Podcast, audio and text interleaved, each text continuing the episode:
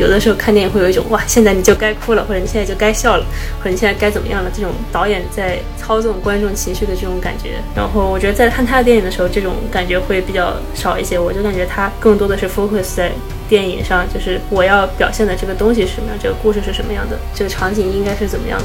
但是是凭着他想要这个东西是什么样，而不是凭着我想要观众感觉怎么样。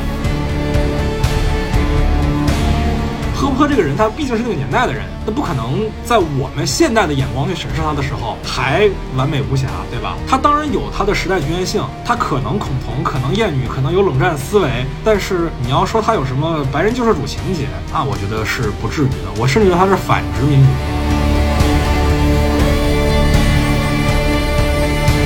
保罗的训练那场戏和后面邓肯打斗的那场戏，他们穿的那个白色的上衣就是击剑服的改良版。就是你们有没有注意到，它的扣子是在侧面，不是在正中间的？因为我自己是玩击剑的，对我当时看到的我就知道，哦，这是击剑服的改良版。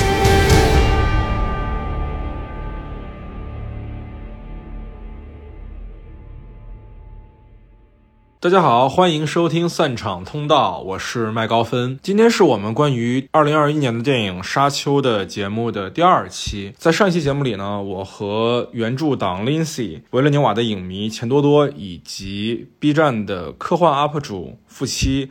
一块儿讨论了在不同的场景下看这部影片的不同的观影感受，以及原著是一本怎样的小说，导演维伦纽瓦在改编时又做了怎样的工作。然后在今天的节目里呢，我们会继续这个话题往下讨论。希望大家在听我们今天这期节目之前呢，先把上一期节目听过。那我们就开始吧。哎，说到这儿，其实我觉得也是有一个挺大的核心的改动吧，就是维伦纽瓦做的这个工作里面，就是他把保罗的能力里。加了一项，相当于是不仅是保罗，包括杰西卡，其实他加了一个他到现在影片里没有展现的原著里所没有的这个东西，就是人的感受能力可能是共通的。保罗的母亲杰西卡是能感觉到别人的死亡的，也能感，甚至能感到别人的疼痛。保罗在接受试炼的时候，杰西卡就在室外痛经一样 抱着肚子在那儿在那儿念咒。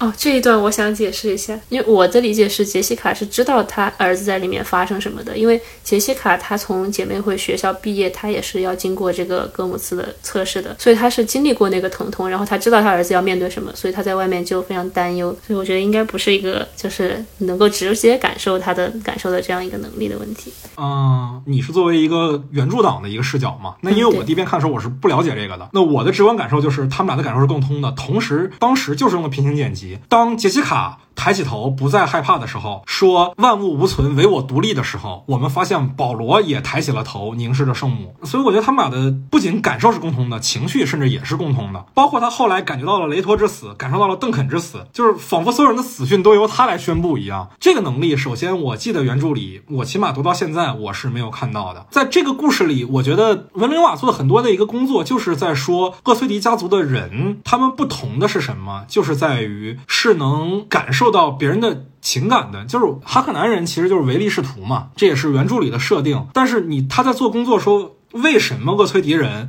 跟哈克男人是不同的？他们的本质区别是什么？为什么同样都是资本社会发展出来的人，但是雷托公爵？就更会体谅别人，那我觉得在这一点上，其实是把这个能力给具象化了，所以我觉得还是挺挺微妙的这一点哦。这点我还要提说，我觉得他改的非常非常非常好的一个点啊，也是我读完原著之后发现的。他在这个故事里，其实很大程度上弱化了杰西卡和雷托公爵的这个夫妻关系啊。在我印象中，他花了几个地方来构建他们的这种夫妻关系的亲密吧。一个是当时在登陆厄拉吉斯星球的时候。雷托公爵握住了杰西卡的手，同时切的镜头是什么呢？是哥尼手里拿着圣经，对，然后士兵手里拿着武器，大家都握着自己最重要的东西。而这个时候，雷托公爵握住的是杰西卡的手，这是一个指示。还有一个地方，我觉得这个点其实相对来讲比较微妙，真的要看几遍才能发现。原著里。雷托公爵死前是没有什么遗言的，但是在电影里，雷托公爵死前说出了杰西卡在保罗接受戈姆斯试炼门口守候的时候说的那句话：“万物无存，唯我独立。”当然，那两句话它不是完全一样啊。他妈说的是：“当恐惧经过之后。” Only I will remain，只有我会留下，就是唯我独立嘛。他爸在死前说的话是 Here I come, Here I remain。两个话虽然在措辞上不完全一致，但是我觉得他们俩这更像是一种呼应关系、问答关系。他妈说的是等到恐惧经过之后我会留下，但是他爸的话其实是我来了，我留存至此。他有一个潜在的内部的呼应关系在。然后雷托公爵咬破了自己的牙齿，喷出了毒气，杀死了房间里所有的人。就是这句话放在这儿，简直是太合理了。不说我还没没想到他说的是。对，你不说我都没在想这个问题。对，你看，你看四遍都没发现是吧？这个点真的实在是太妙了，就是这句话既放在这儿无比的合适，完成了一次宏大的复仇，同时又怎么说呢？把他和杰西卡的人物关系加固的更深了。就是原著里其实他已经知道了杰西卡和保罗逃跑了，对吧？但是在电影里他是不知道的，他以为自己的老婆孩子都死了，他以为我今天就要灭门了。他面对着这样的痛苦，这样的悲伤，然后他做的是什么？就像当时保罗战胜痛苦的一样，完成我当下该做。做的事情，哇，这个简直是太震撼了！就我第一遍看的时候，我觉得这块就是就震撼而已，就有点像《绝命毒师》里那个叮叮叮的复仇。但是当我第二遍再看到这儿，我意识到这个台词跟他的老婆孩子是有联系的时候，哇，我全身起了鸡皮疙瘩。而且最妙的就是这句还是原著里的，原著。就赫伯特都没有想到在这儿用这句话，就维伦纽瓦想到了。我还想到了有一个点，就是那个月的这个改动，其实有一个特别重要的点，月在原著里面是没有说中文的。对，其实原著里月并不一定是一个中国人，叫惠灵顿月，是他只是有一个中国的姓氏。其实惠灵顿月这个也是读客这版才这么翻译的，之前翻译有很多个版本，有的叫尤因医生，有的叫右医医生。就是大家其实就是对这个民族的属性是没有那么清晰的，是的，是的，而且他身上也没有什么这个亚洲的特色，原著里是很。模糊这个民族概念的其实是，其实人物描写外貌很少很少的。对他，他描写岳医生的外貌，只是说他特别的瘦，他是留长发的，然后放在左肩上之类的，就是大概一些这样的描述。然后还有两撇小胡子，对，有两撇小胡子，对。所以我当时其实确实带入的是中国人的形象，他是一个老中医。所以其实读客这版翻译成岳医生还真的是挺恰当的，挺妙，很有前瞻性啊。是，不得不说。对，关于这个岳医生在里面跟他说中文的这个，我觉得也是有点怪。然后保罗还回应了岳，那就说明保罗的中文是岳教的。所以我就有朋友开玩笑说，岳既然可以教他中文，那为什么不教他咏春或者太极？因为咏春或者太极也可以打穿屏蔽场啊。是，太极真的很适合这个。要是张震得教八极拳，朋友们，张震还是八极拳全国冠军呢，是吧？这得感谢王家卫，但是好像维伦纽瓦是有这个偏好，是吗？因为《降临》里面也说了一句中文。哎，这点上其实还真的蛮有意思的啊，因为我查了一下，这个片子里除了岳医生说的这句中文以外，其他的像哈克南语和这个弗里曼人的语言。都是原创的，都是找语言专家自己设计的。他加一个中文确实有点奇怪。那我后来给自己的解释呢，其实就是就是他已经把岳医生的戏份删到这儿了。但是岳医生在叛变之前，你要这个转折的反转的感觉要出来，所以我们必须得把他前面跟主角厄崔迪家的人的这种亲密关系给展现出来。那他的戏份已经被删到这儿了，我们要怎么体现他跟保罗他们是亲密的呢？那可能就是他跟他们之间有私密的一种语言吧。当然，网上有人说啊，说让一个反派说中文是不是辱华什么的。哦，维罗纽瓦他本人对这个用中文沟通的方式来说的，他就是说能体现出保罗与岳医生之间的特别关系，也显得更加的神秘。维罗纽瓦本人是这样讲的。嗯嗯嗯嗯嗯，我觉得还有一点啊，就是我们从另外一个角度来讲，他为什么不从现实中抓语言？用在哈克南人和弗里曼人身上呢？如果说把这个问题从另外一个角度来思考的话，这个答案显而易见了。因为哈克南人都是反派，你让他们说什么样的语言呢？说俄语吗？说德语吗？马上入俄了，这这不是得罪人吗？是不是？你不可能这么干的。你让弗里曼人说什么呢？那我们从事实上来讲来说，他们肯定说阿拉伯语，比较符合我们的想象嘛，对吧？但是那这样的话，其实殖民色彩就更强了。当然也不可能这么干。所以某种程度上来讲，反而不是说岳医生为什么不说一种新发明的语言，而是那两个民族为什么他们不能说。现存的语言，从这角度来理解的话，我觉得更好理解一些。呃，至于你说维伦纽瓦是不是对中文有偏好，在降临里都有用到的话，我觉得也是一种说法啊。但是这点上，我觉得可能是跟降临的原著《倪生的故事》，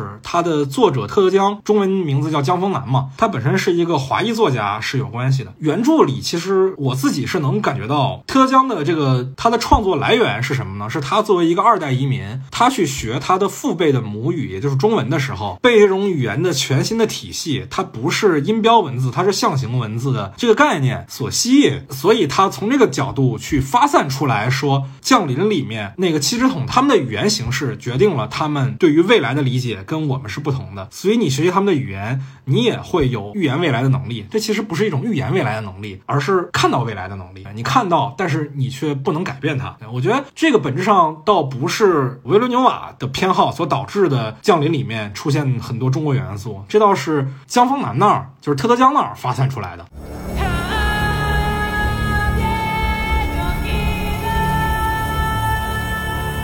关于这个影片，尤其是影片背后的这个原著，最近在网上，包括我们的这个听友群里面，也有一些争议啊。很多人认为这是一部带有浓烈的。殖民主义色彩，一部讲白人救世主的故事的影片，然后因此对这个影片大家批判。那个两位读过原著的朋友是怎么看这个问题的呢？我觉得确实是有这个问题的，因为这个原著它的背景有那个帝国的影子的，就包括它本来这个称呼也是叫帝国，统治者也是皇帝。你如果这样对应的话，其实宇航工会就很像大英帝国的远东航海公司，然后这个姐妹会很像那个时代的教会，就是它在背后操纵着一些政治。上上的力量吧。对，我觉得是有这个背景的，但是我觉得就是他在政治上对我来说，就是我看原著的时候，我觉得没有太大的问题，因为它的核心其实不是在影射这个社会，它更多的讲的还是就是故事本身。但我我是觉得它是有这个殖民背景或者有殖民色彩的，我觉得这是根据原著作者所处的这个时代对他的影响造成的。啊，你先替赫伯特承认错误是吗？因为确实就是有吧。好的，好的，好的。不惜怎么看呢？先说电影的话，演员和服装。方面其实不说殖民主义，至少种族上的这种哪一派人是什么种族的这个区分，还是真的蛮明显的，看的有点害怕，就有点刻板印象呗。其实就是对，就是他的这个刻板印象还蛮。首先，弗里曼人基本上都是黑人嘛，对，或者说就是像斯蒂尔格这样的拉美裔，对吧？嗯，就是第三国家的，对，有色人种。像姐妹会的服装，挺有穆斯林的感觉的。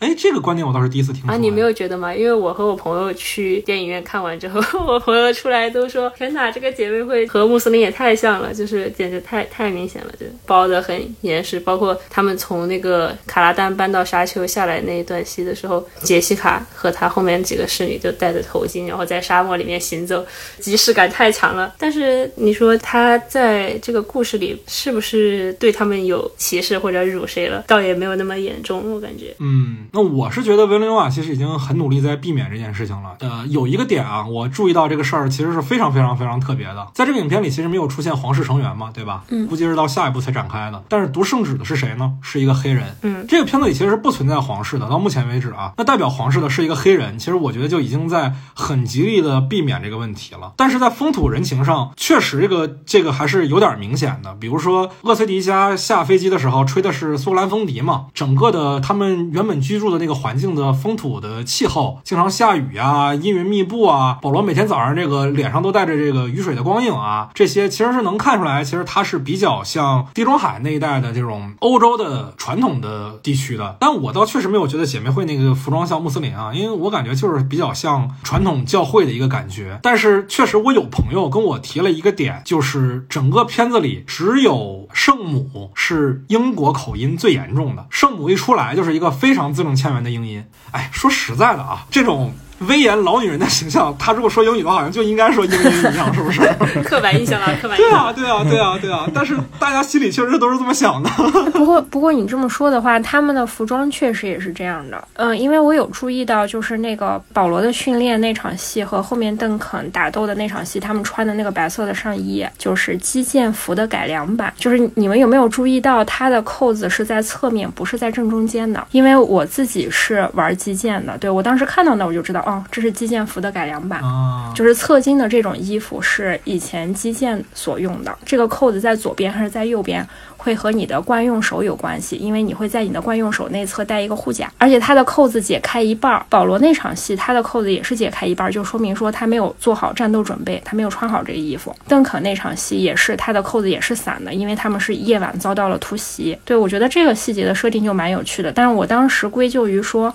对他们是古典贵族嘛，就是在设计上沿用了这种古典的细节的设计。但是你要这么一说的话，那它可能就是欧洲或者地中海的，对吧？哦，说到这个话题，还想到前面提到说维伦纽瓦本人说岳医生用中文这一段增加了神秘感，有一点欧洲人对东方的那种神秘想象，就是那种异域的眼光来看待东方主义，对那种异域的感觉来看待中东方和中文或者怎么样的。嗯，我们之前做一期扎克施耐德版正义联盟的节目嘛，然后当时我的嘉宾刚好也姓岳，我我们群里叫他岳博士啊，都叫他 Doctor 岳，因为他真的是个博士。他是不是特别喜欢沙丘这个片子的？他觉得这片子里充斥了东方主义，白人对于东方的自上而下的一种俯视视角的想象。那我的感觉就是其实是还好的。我承认啊，他肯定有一些刻板想象的成分，但是我不觉得这种想象的成分有什么自上而下的东西在。我们得承认文化的传播就是有局限性的，他们不可能把这种东西视为他们的习惯性的常见的文化内容，所以他们看待这个东西一定是带有异域特征的。那带有异域特征不意味着它是俯视你的，也不意味着它是鄙视你的。我觉得只要不带有恶意，或者说不带有这种自上而下的视角，就还好。我们再说到这个《沙丘》这个影片啊，就是怎么说呢？如果说要指摘这个故事，或者说原作的这个政治正确的这个成分啊，我觉得弗兰克·赫伯特刚才我也说了嘛，他肯定有厌女的因素在。那我再说一个其实更大的一个点，就是他这个人冷战思维真的是非常非常的强。那毕竟是诞生于六十年代一个作品嘛。哈克南男爵本名叫什么呢？电影里没有提到啊，但是在原著里是提了的，他叫弗拉基米尔·哈克南。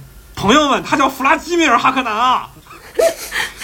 这 这这这这还用说什么吗？是不是？当然，这诞生于了冷战时期的一个作品，他把俄罗斯当成假想敌是很正常的一件事情。当下肯定不敢这么说嘛，对不对？对吧？如果你再往下看的话，这个赫伯特是不是也有恐同的因因素在啊？对吧？这故事里唯一的同性恋，仅有的同性恋全是哈克男人，那他们的同性恋都是跟娈童绑在一块儿的，他没有把同性恋当人看，他把这种当成一种丑恶的行为来看，是不是也有恐同的因素在吗？当然是有的了。那我们肯定是要跳出那个时代局限性，再去想这件事情的。赫伯特这个人，他毕竟是那个年代的人，那不可能在在我们现代的眼光去审视他的时候还完美无瑕，对吧？但是我觉得啊，影片这部《沙丘》，它已经在尽可能的做一个符合我们当代语境的表达了。就是我自己看完这个故事的时候，我对这个整个故事的预期其实就是一个古典主义的复仇故事，我不会把它联想到什么救世主啊、弥赛亚啊，因为保罗其实自己在片子里也说了，说他觉得所谓的弥赛亚就是一个谎言。尤其是如果我们读原著读到后来的话，我们也会发现他其实是反救世主叙事的。刚才我也提到过，说借着凯恩斯博士的父亲之口说，就是不要相信什么救世主。就我觉得这才是更能代表原著的一些态度吧。他当然有他的时代局限性，他可能恐同，可能厌女，可能有冷战思维，但是你要说他有什么白人救世主情节啊，我觉得是不至于的。我甚至觉得他是反殖民主义的，对，因为他其实在里面故事的讲的就是，不管怎么样，你的统治者去避免战争，他战争一定会发生。这其实很多时候是原著的一个表达，所以他其实是反这种殖民统治的。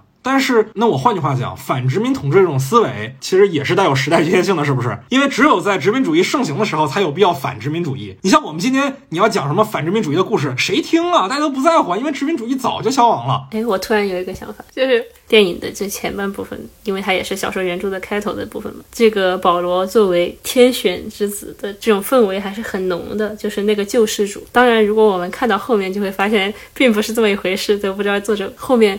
会有很多反救世主或者一个领袖的这些东西。我在想，赫伯特写这个小说的时候，会不会是在钓鱼？就是前面先给你一个救世主，你们都爱看，钓你们来看；后面给你们写一堆你们 就是不能接受的东西，教育教育大家。啊，也有可能，也有可能。我觉得这个像是他自己那个政治立场的人能干出来的事情。而且，呃，我觉得赫伯特他有一个挺，我觉得他有点盖亚主义倾向，就是认为人类不要老想着改造自然，就应该把大自然当成绝对的力量的象征。就是你看这故事里嘛，其实沙虫就象征着自然之力，它有着绝对可怕的毁灭力量，它也有着跟生命密码一样的能力，就是既能带给你工业上的发展，又能带给你身体上的享受，还能延年益寿，简直就是居家旅行、杀人灭口之良药，是不是？对，就是什么东西都离不开它。对对对对对对对。但是这个故事的另外一个点就是，我们看到后面几部，你会发现所有的人对于厄拉吉斯的改造都是以失败告终的，他总会变回他沙丘的原貌。所谓盖亚主义，其实就是纯粹的自然至上主义嘛，就人类不该对自然施加任何的改造。为什么叫盖亚主义？因为因为盖亚是希腊神话里的大地母亲的名字嘛，我们要尊重她，我们要把她当成最大的力量去敬仰她。这才是人类该有的态度。当然，弗兰克·赫伯特他生于六十年代，他们是见过技术的恐怖的，见识过原子弹的威力的啊，也见识过很多工业化对环境带来的破坏的这么一个这这些人，他们有这样的观点，我觉得也可以理解。但其实你放到今天来讲，他确实还是有点过时了。就那个时候，人们都觉得人类要被技术毁灭了，不管是你说赛博朋克也好，还是废土朋克也好，这些其实都是就是科技灭世论嘛。本质上来讲，那你放到今天来讲，我们人类已经活过了一九八四年。我们也活过了二零零一年，我们现在其实集人类科技最大成的。最常见的产品不是什么核弹，不是什么任意门，不是什么在空中飞的汽车，最能代表我们当今科技水平的是 iPhone。我们科技树完全没有照那些作家们想象的方向去点。从这一点上来讲，我觉得他这个盖亚主义的文本也是有一点过时的。对，那我们话说回来啊，为什么在二零二一年的今天，我们还要拍一个这样的有点过时的故事呢？我觉得我们拍它的目的还是希望能做一个大的世界观或者大的宇宙啊。但我这个是纯。商业化的考量，因为星战其实星战已经全拍完了，然后它的后传也拍完了，它的前传也拍完了啊，然后异形也是同样的情况。说白了，我觉得会把我们所有的这一类的文学作品可能都要拍出来。然后沙丘其实相对是比较晚的了，对吧？你想《指环王》都是二十年前拍的了，所以现在就是又有了维伦纽瓦这个导演，那也许是时候可以做了。我是这么觉得的。朋友们啊，《指环王》已经是二十年前的作品了。对呀，我的天！我我突然意识到，我们好多听友应该《指环王》电影拍出来的时候，我们可能很多听友都还没有出生。我天！我意识到自己老了，你知道吗？我好慌。但我觉得这个对大制片公司来说也是一个比较大的挑战吧，因为传奇是二零一六年年底拿到的这个版权，然后这个合作正式对外公布其实是二零一九年。就据我所知啊，应该是二零一九年。我觉得这个是一个比较难以抉择的，因为毕竟前面失败的案例太多了。但是对于好莱坞或者大的这种制片厂的厂牌来说，你要有一个宇宙是很重要的。因为你看复联现在也是同样的情况，所以沙丘是一个有生命力的、有望做成大的宇宙的这样一个科幻的 IP。所以我觉得现在启动它是制片厂的需要。哦，不愧是制片专业出来的，我想鼓掌啊，朋友们。我我就。是不敢说，我我，因为我觉得我们在特别纯粹的聊电影，然后突然有一个人出来说啊，电影市场怎么样，然后制片厂的需求怎么样？我觉得，哎我不配聊这个。没有，没有，没有，没有，没有，没有。散场通道是关于电影的一切都可以聊的。好的。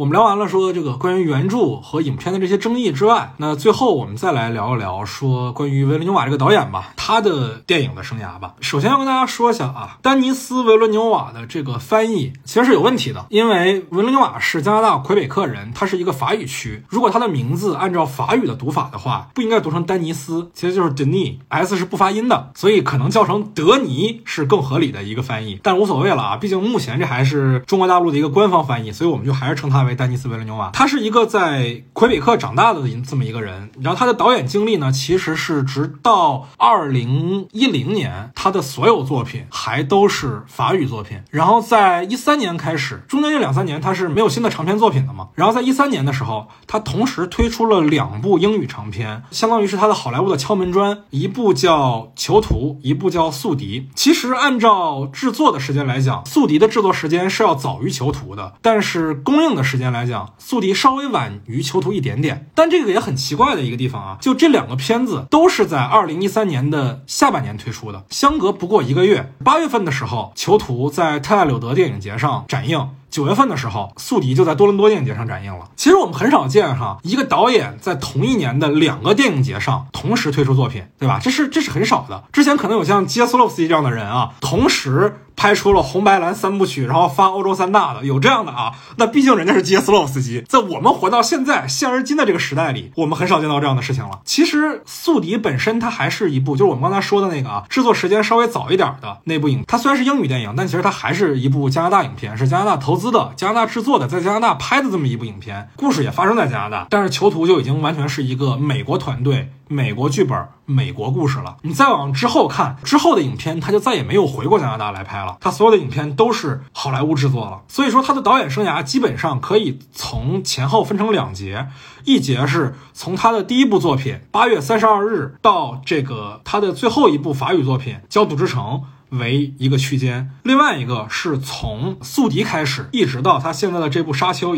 乃至于他之后的作品，我觉得可能都会是。围绕着好莱坞展开的英语系的作品，他跟大部分的导演可能还不太一样啊，就是他的导演生涯是干干净净的分成两节的，跟李安不一样。李安是你看他在成名之后也会回来拍像《色戒》这样的影片，而且跟台湾的电影业、跟大陆这边也有很多的沟通交流。但是维伦纽瓦基本人就留在好莱坞了。呃，苏迪的话，他为什么会晚于囚徒？我觉得他首先他是在加拿大制作的嘛，我觉得很大一部分的原因是资金上的问题，资金上出问题的小公司太多了。毕竟囚徒，你看它的出品方是华纳嘛，就肯定同时拍的话，肯定是通过宿敌，然后可能通过杰克吉伦哈尔去接触了一些其他的资源，然后直到囚徒，他才正式成为好莱坞的一员。嗯，我觉得他这是一个策略。就是他自己可能觉得，如果单独把《宿敌》这个片子发出来的话，可能在好莱坞不会引起太大的声浪。但是如果同时有两部他的作品在好莱坞的业内人们都在讨论的话，所有人都会问一个问题：那个说法语的加拿大人是谁？他的形象会变得很特殊。我觉得这个点其实还挺微妙的，因为我觉得这一定是营销。两部同一个导演导演的电影。相隔一个月登陆两个不同的电影节，就我觉得这简直就像是营销公司写的热搜文案一样，你知道吗？我觉得当时我是宿敌的话，我觉得当时他应该还没有这么大的能量去做营销之类的宣发，把它延期之类的。我觉得可能还是倾向于我那种制片厂的问题，就是甚至我觉得这可能是他的制片公司的一个策略。如果这个导演接下来就有一个活儿要做，而且接下来那个活儿他可能会火的话，那我为什么不等他有名了之后，我再去发他以前的作？旧作呢？国内也有这样的案例啊。徐浩峰当年拍了一个《剑士柳白猿》，但是很多年，一三年其实就已经做好了。我当年就在那个北京的百老汇看过了，但是很多年来一直就没有发行院线。直到他的师傅在国内卖出点票房之后，他才把当年的《剑士柳白猿》重新在院线再发行。这种潜力其实也是有的。当年可能就是加拿大制片人哦，看完这个《宿敌》这个片子，觉得哎，这拍的这个故事，尤其它是比较反类型的一个故事嘛，对吧？可能制片人本身对于他的市场预期就是有限，又发现导演可能接下来会火，那我为什么不等一等呢？对不对？啊，也不是没有这种可能。对对对。当然，我们先不说那么远的吧，我们还是先说一说他好莱坞的这段经历好了。我们先来讨论讨论啊，就是我们能从。他最近的三部作品里，这三部科幻片里，能看出哪些他相似的、一以贯之的作者风格呢？一贯风格，我觉得他是还是蛮喜欢一个静止镜头的，就是固定镜头或者一个缓慢推进的一种镜头。但是我感觉他这种这种方式，他一直在变弱。从降临开始就接触科幻片开始，就逐渐在变弱。我觉得二零四九它是达到一个平衡，就是它的好莱坞的快节奏的一种运镜方式。我觉得二零四九里面它出现很多跟它以前不一样，就是。很快速的一些运镜，但是我感觉那个时候它是结合的最好的。相比现在那个沙丘，它的快速镜头特别多，然后再加上之前它那种我特别喜欢的那种静止镜头啊，或者慢移动的那种镜头，就变得特别少了。这就是我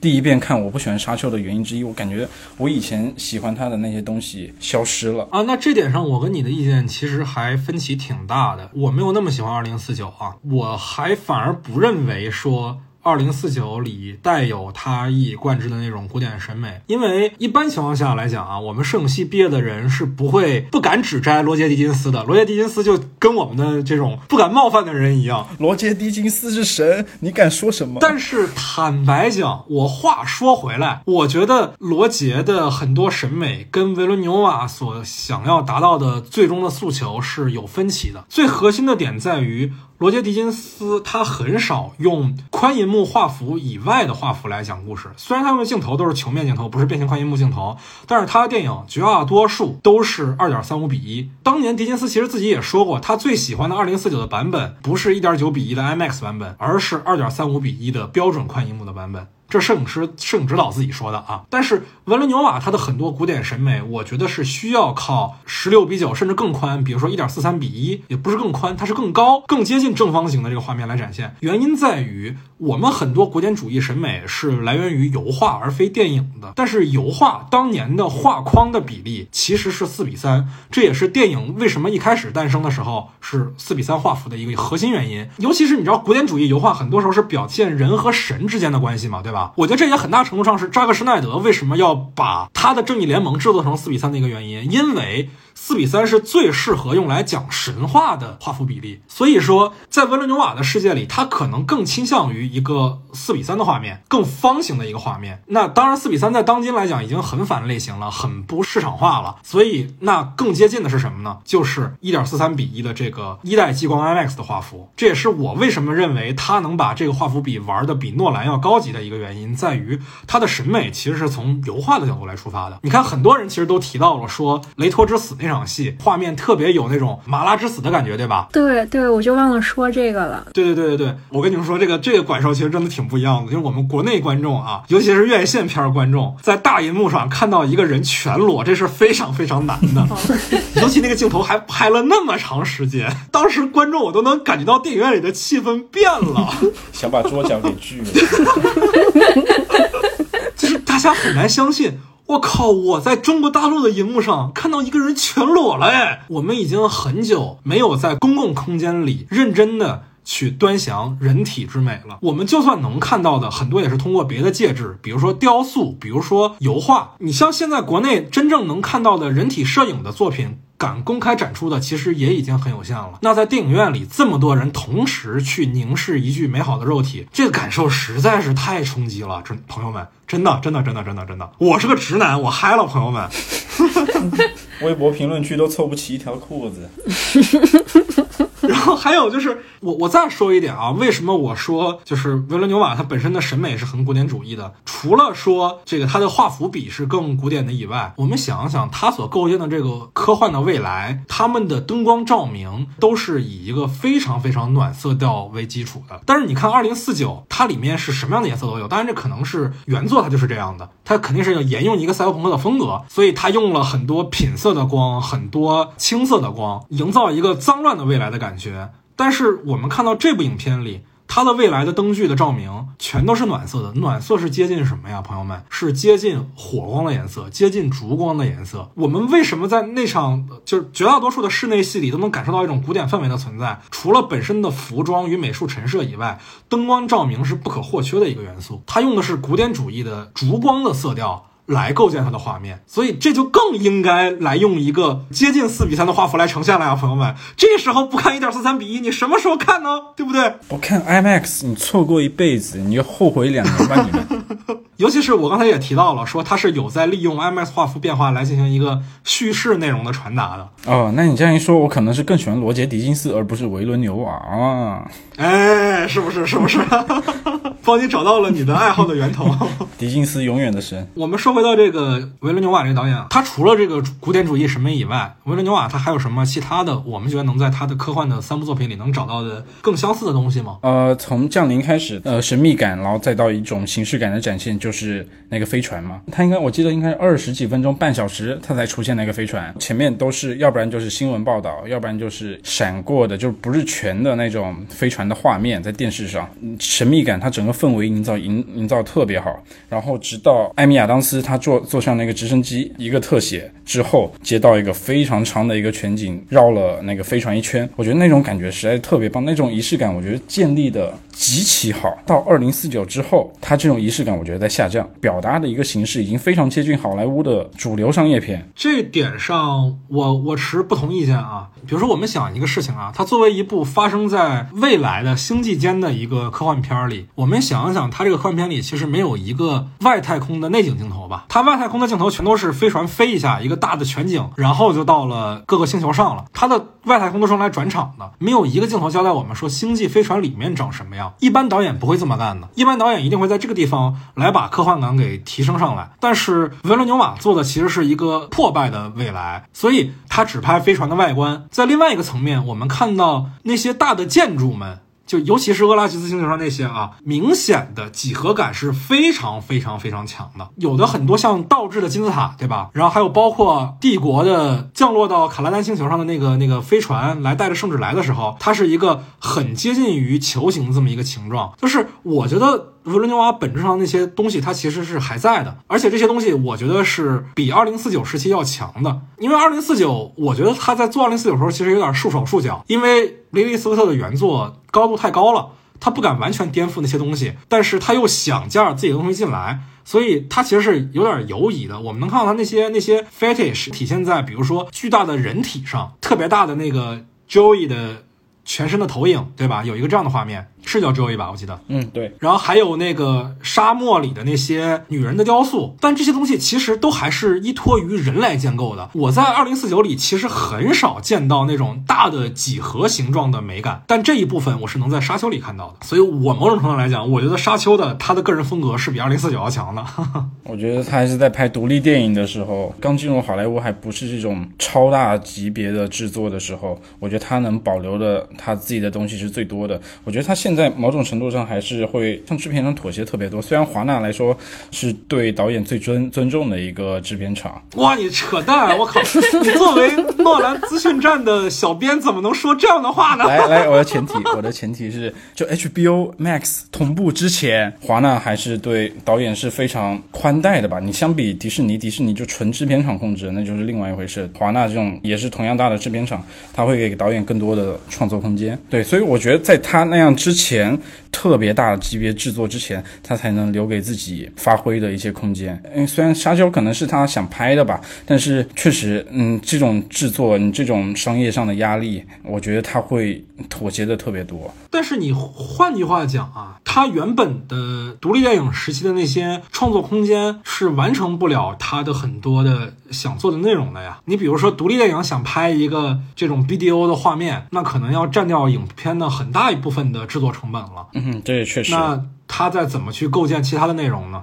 是吧？对，所以我之前喜欢他的就是他个人风格非常显著的一方面吧。我有一个感觉，但是我也不知道对不对，因为怎么说呢，我自己其实看电影不是特别多，就是我感觉他没有很强的在控制观众的情绪。因为我之前有时候看电影，我不是很喜欢，就是经常我觉得导演对观众的这个叫什么 manipulate，就是操作。操纵太多了，我觉得他好像还算是比较克制或者说比较冷静的一个导演。有的时候看电影会有一种哇，现在你就该哭了，或者你现在就该笑了，或者你现在该怎么样了，这种导演在操纵观众情绪的这种感觉。然后我觉得在看他的电影的时候，这种感觉会比较少一些。我就感觉他更多的是 focus 在。电影上就是我要表现的这个东西是什么样，这个故事是什么样的，这个场景应该是怎么样的，但是是凭着他想要这个东西是什么样，而不是凭着我想要观众感觉怎么样。对，其实我觉得这点跟他的这个古典主义审美是密不可分的。我们讲到长镜头这个概念啊，维伦纽瓦他相对来讲他肯定没怎么拍过长镜头，就是我们概念里那种长镜头。但是长镜头这个概念其实可以拆分成两种镜头的，一种叫长固定镜头，一种叫长调度镜头。长调度镜头就比如说一九一七，我觉得它跟长长的固定镜头是两个流派，因为长的调度镜头其实它是很要求观众跟着导演走的，你是要跟着镜头去去参与叙事的。它其实是一种导演对于观众控制到极致的一种表现。但是呢，长的固定镜头是是另外一个逻辑，长的固定镜头往往是在一个画面里发生很多事儿，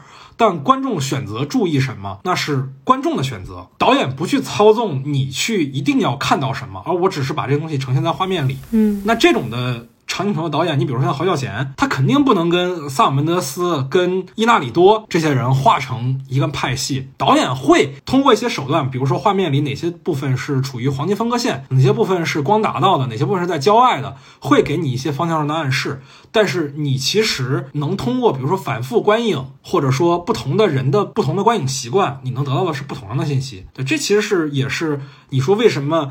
固定机位长镜头，你像侯孝贤的电影耐看的一个原因。就在于你总能在一个长镜头里发现你之前没有注意到的内容。我我就说一下，其实之前我知道《沙丘》这部片子由维罗纽瓦来拍的时候，我特别的期待，因为我就挺喜欢他前两部作品的，尤其是我觉得《降临》特别牛逼。嗯，因为他他的风格就是挺适合拍科幻的。我最喜欢他的两个地方，一个是。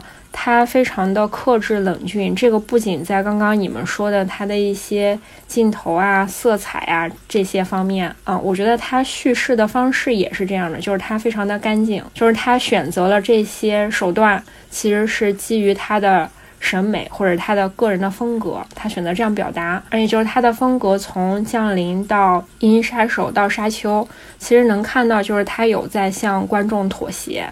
它有在成长，就不能说商业化，但是它在叙事上确实更成熟了。因为《降临》毕竟是一个五千万美金的小成本制作、中小成本制作的科幻片，和我们十一亿人民币的《沙丘》是不可同日而语的，对吧？但是就是它逐渐能驾驭更大的，就是投资更大的作品，也是说明它在叙事上的能力至少是越来越成熟了。但是就是它的风格是一直在保持的，所以我仍然很期待。就是它能展现好沙丘这个世界观，能让视觉的部分都在线，对，这是一个部分。然后另一个部分是，呃，我觉得这个导演他特别的擅长用视觉或者视听的方式来体现人物的内心的活动。因为《降临》这个故事，它其实就是是一个，首先它是一个短片，就是他一直都在做一些改变难度比较大的东西。就《降临》，它是一个短篇的小说。然后它本来的这个小说其实是一个回环的结构，对，就是它是一个首尾相接的。然后它中间讲述很多地球人跟外星人的这个接触，也是很难去视觉呈现的一个东西。所以就是我是先看了这个电影才去看的那个小说。然后我当时在电影院里面就先被维伦纽瓦的这个视觉风格给震撼到了。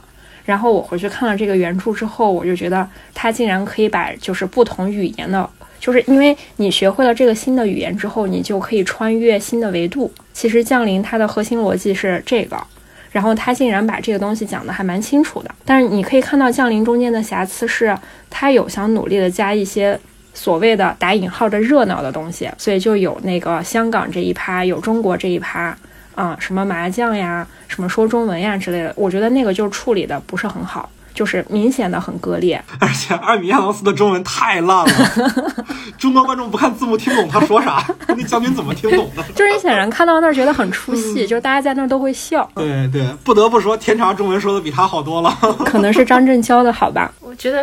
他那句话还挺像中文的。当时看提前场的时候是这样，大家都没有想到天差会说中文。然后等张震说中文的时候，大家是诶说中文了。然后后面天差你什么意思？我操！全场爆笑，就一个我操我操的。对我们那场也是都在笑。就我看的那场，我看的每一场都是，我看两场大家都是这个反应。在英国看就没有这种效果了，大家都很平静的 就过去。我看我看敦刻尔克的时候是在法国看的，其实我当时看也没有字幕，就没有没有太看懂。但是中间有一个段落就是法那个英国人吐槽法国人，然后在场的法国人都笑了。我当时觉得哎，法国人挺有意思。我们说回原来这个就是《银翼杀手》的这个，就是它成熟了很多，因为首先它是有一个前作在的，所以它的这个压力其实是要在前作的基础上还要做出一点新鲜不一样的东西。但是我也是我对《银翼杀手》其实最深刻的印象是我看完这个片子之后我难受了好几。天，就是我完全进入了片中人的情绪，嗯，我觉得他塑造情绪就是挺厉害的。然后，所以沙丘我是先看了原著，我看原著的时候就是有几场戏，尤其是保罗觉醒那场戏，我觉得这个东西会很难拍，我不太想象得到其他的导演拍这个是怎么样。但是维伦纽瓦拍的话。我大概可以理解，因为他前两部片子已经带给我这种情绪上的震撼了。但是相对而言，我反而觉得《沙丘》的他的这个保罗觉醒拍的不是很好，他的方式就是对非常传统的方式。我不知道是不是因为这样比较保险。嗯，对他确实用了《沙丘》用了一个非常保守的方式去拍。对保罗的两次觉醒都是一些梦境、一些片段，然后配上他在现实生活中身体非常不适。然后有一些外在的表现，我觉得这个让我蛮失望的。再剪几个自南亚的镜头出来。对对对对对，这个就很像那个《八佰》里面欧豪演的那个角色，就是他总是梦到他他他变成了赵云，对吧？对，这点上我们又可以 Q 一下林奇那版，林奇那版搞得特别飞啊！它里面还有那种，比如说保罗躺在沙丘上，然后。整个环境变成了浩瀚银河，然后保罗变成了一个负片的那个效果，然后飘在银河里面，有这种东西在。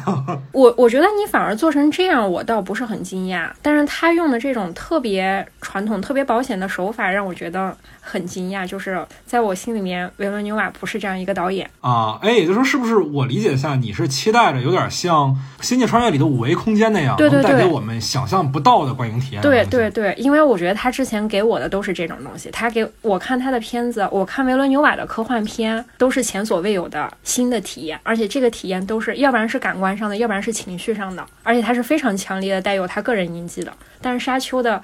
这种情绪的段落，我都没有 get 到这种印记，所以我觉得蛮失望的。那我我个人相对来讲还好理解一点点啊，也不是说替维伦纽瓦洗地啊，也有可能有洗地成分，毕竟我很喜欢这个片子。而且我在看之前，我也不是没看过原著，我对这段没有那么大的期待。我看这段的时候，还沉浸在他爸说这个万物无存，唯我独在的这种震撼的体验里面，我还被那个台词给震傻了的那种状态。所以这块我倒没有那么大的不能接受。而且我是比较相信说，在二里面，如果他会保留保罗喝生命之水这个情节的话，他在喝生命之水那一段应该会玩点很特殊的视听语言。但这块不用，我觉得还是相对来讲可以理解的，因为我觉得不能让视听的语言抢了这一块的在故事上的核心意义，就是父亲的死去，儿子的成长，这是核心。这个核心其实一点都不特殊，很经典叙事的一个核心，不能让华丽的视听语言。把他爸的死这件很重要的事情给剥夺了。你说这个也有道理，但是我还是保留我的意见。我觉得这个是第一部里面非常重要的一个情节，因为实际上是在这儿，保罗他证明了他是那个 the one，嗯，他继承了他父亲的遗志，而且就是在这场戏里面，他这个蒙泰特的能力发挥到了极致，就是他这一切情绪所起是他父亲死了，而且他知道了这件事儿，但是他竟然不能为他父亲哀伤，因为他在计算接下来的事儿，所以他为他自己感到。就是我竟然有这样的变化，然后紧接着他就意识到他是那个泽万，然后他告诉他母亲说，就是原著里面是在这场戏，他跟他母亲说，我知道你怀孕了。他不止看到了奇尼，其实他看到了很多东西。对，看到了这个关于这个故事里的一个核心剧透，其实是是是是，对，就是很多人说星战是很像沙丘的。有一个很重要的原因，就是《星战》里最著名的那个梗啊，我估计啊，如果看过，就如果知道我们在说哪个梗的朋友们，现在应该已经都知道了。我也觉得，但是我觉得我们还是保留一点这种新鲜新鲜度比较好。就我还是希望大家在看，很多朋友们在看《沙丘二》的时候，能保留到这点新鲜感的。就是《星战》的核心的这个悲剧的因素，跟《沙丘》其实是一脉相承的。《沙丘》里也有一个很相似的这种。悲剧的宿命感的一个设定，我可以拍着胸脯说，这乔·卢卡斯一定是学的《沙丘》，从这里学的。